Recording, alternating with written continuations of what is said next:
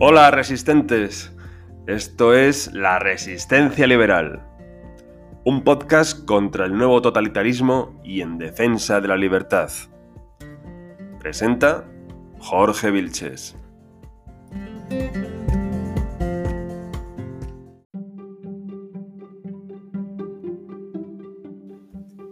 Buenas resistentes.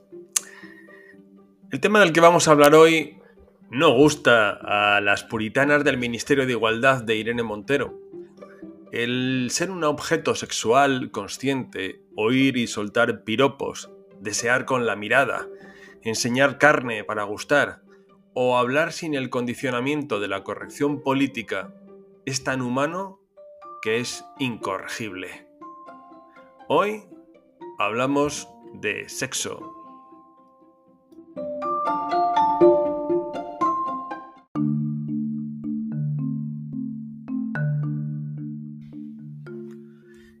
Ideologizar el sexo, su lenguaje y su práctica, está en la mentalidad y propaganda del totalitario, del déspota o del inquisidor.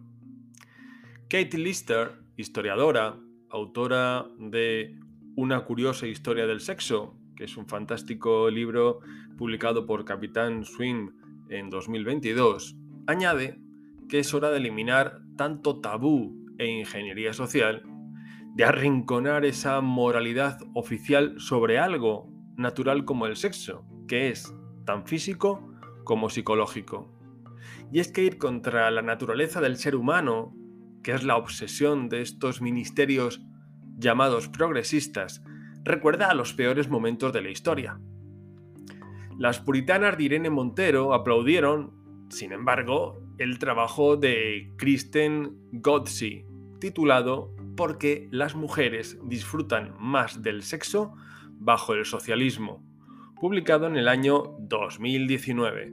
El motivo es que Kristen Godsey argumenta que los orgasmos son mejores cuando la mujer es libre del patriarcado y no hay capitalismo neoliberal, como en los antiguos estados comunistas europeos.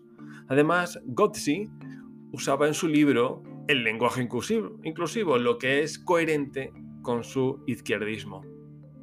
Sin embargo, Kate Lister se siente incómoda con ese uso porque resulta difícil escribir contra los tabúes morales y comulgar con restricciones de la moral oficial. Es decir, es una contradicción censurar desde la libertad personal las condenas a la sodomía y defender seriamente la corrección del lenguaje.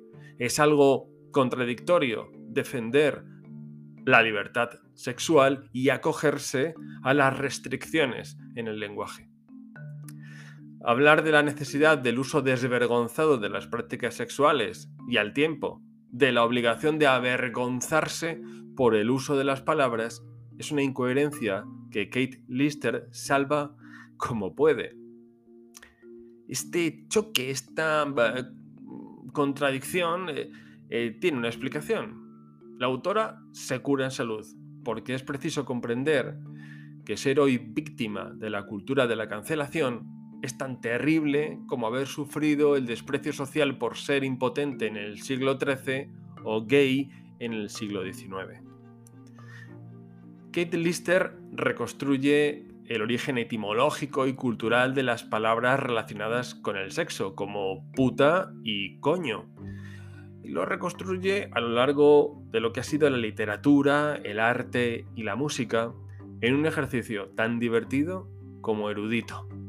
Lo mismo hace con las numerosas prohibiciones legislativas de libros, coplillas y, teatro que contuvieran algo erótico o pornográfico. No es preciso advertir que todas aquellas prohibiciones no sirvieron para nada. Se trataba de censurar y castigar la sexualidad de las mujeres, pero también la de los hombres. El objetivo de aquellos puritanos, ejemplo para, los actuales, era reprimir las palabras y los actos para cambiar a las personas. Las mujeres fueron el centro de la sexualidad, del pecado carnal y más reprimidas. No obstante, los hombres también estuvieron marcados por el sexo, no solo por la heterosexualidad moralmente obligatoria, sino porque la impotencia marcaba la virilidad. Hubo todo tipo de remedios para curarla. Uno de ellos era injertar un testículo de mono en el escroto del hombre impotente. Otra solución estaba en manos de la mujer, que consistía en meter un pez vivo en su vagina durante dos días, cocinarlo luego y que se lo comiera su pareja. El caso es que la impotencia podía suponer la anulación del matrimonio, lo que era una mácula social. Es decir, no servir para el sexo anulaba a la persona. El sexo era una demostración de la mentalidad social y al tiempo la ciencia iba marcando esa manera de ver el mundo, de ver al ser humano y de ver las relaciones. La tecnología lo fue transformando todo, por ejemplo, la bicicleta. Eh, el velocípedo, la misma bicicleta, dejó perplejos a muchos, porque no se podía montar con las piernas juntas, como cuando se monta a caballo, como lo hacían las mujeres, sino que había que ir con las piernas abiertas para poder pedalear. Las imágenes de mujeres en bici se convirtieron en ilustraciones eróticas, aunque hubo una parte de la sociedad conservadora que se sobresaltó.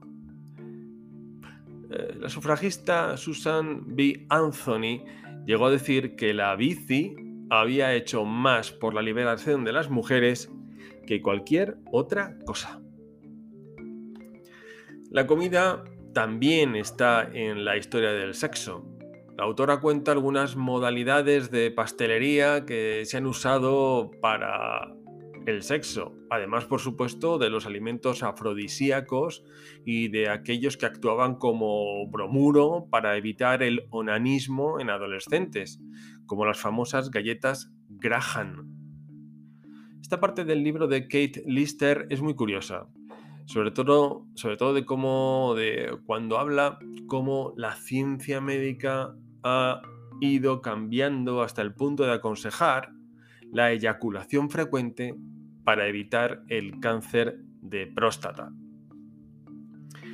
John Harvey Kellogg, el inventor de los Conflex, eh, que era un médico racista y misógino, recomendaba la abstinencia sexual y por eso inventó el desayuno con cereales. Kellogg era vegano y decía que los comedores de carne no podían frenar sus instintos sexuales. Llegó a proponer, ojo, llegó a proponer quemar el clítoris con ácido carbólico para evitar el onanismo femenino y la excitación anormal. Claro que, ¿qué es anormal? Kate Lister y cualquiera puede decir nada. La autora, la autora de este libro, recoge casos de personas que incluso se excitan, se excitan con los rayos del sol, a lo que se llama actirastia.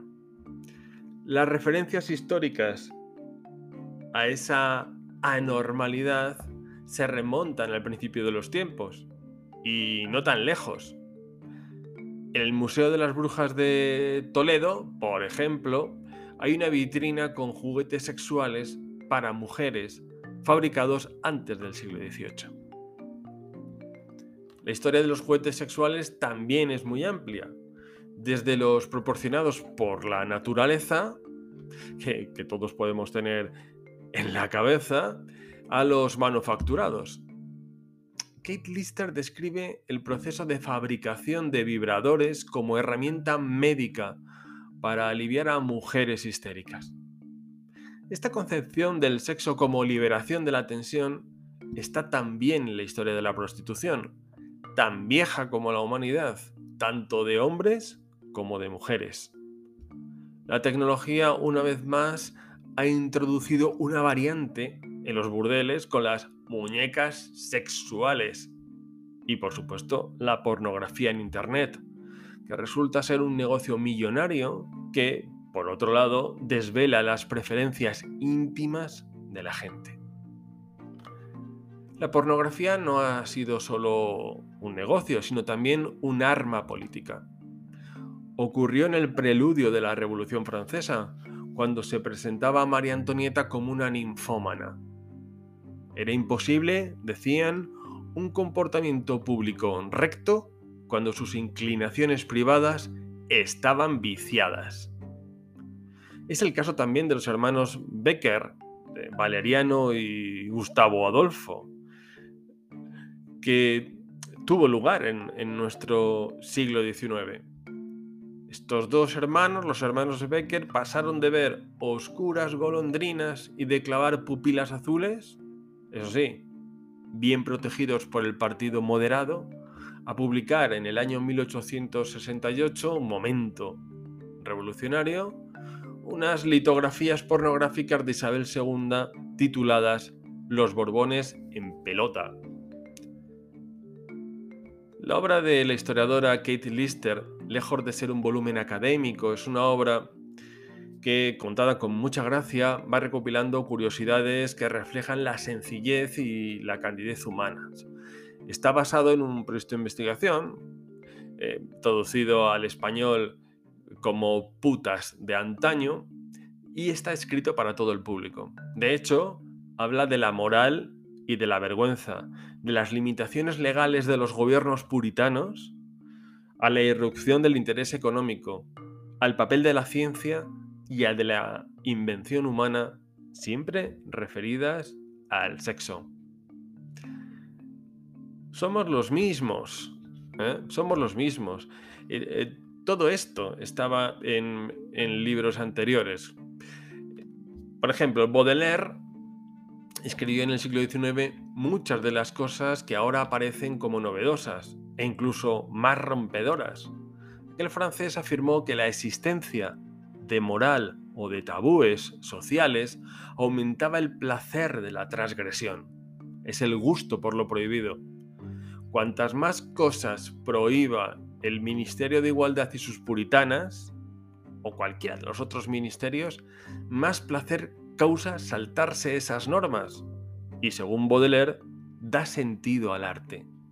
No hay creación artística sin transgresión de lo oficial. Como escribió Daniel Bell, la contracultura de izquierdas se ha convertido a golpe de subvención en la cultura oficial, llena de artistas e intelectuales orgánicos que copian tabúes y cobran. Camille Paglia enumeró en su obra sexual personal esos límites del nuevo puritanismo que castran la iniciativa. Es el infierno de Oscar Wilde, ser libres para el sexo, pero esclavos para el lenguaje. En definitiva, como decía, somos los mismos, aunque lo que, ha cambiado es la exteriorización de la sexualidad y la concepción de la orientación sexual como una identidad colectiva, en lugar de una preferencia individual e íntima. Esto no quita para que el individuo, como dice la historiadora Kate Lister, siga sintiendo vergüenza en torno a sus deseos sexuales. Quizá por esto, decía García Márquez, que las personas tenemos una vida pública, otra privada y finalmente una vida íntima. Respetemos todas.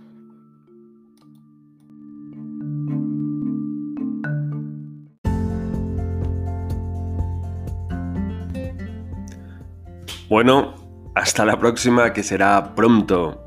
Y no os olvidéis de resistir al nuevo totalitarismo y de defender la libertad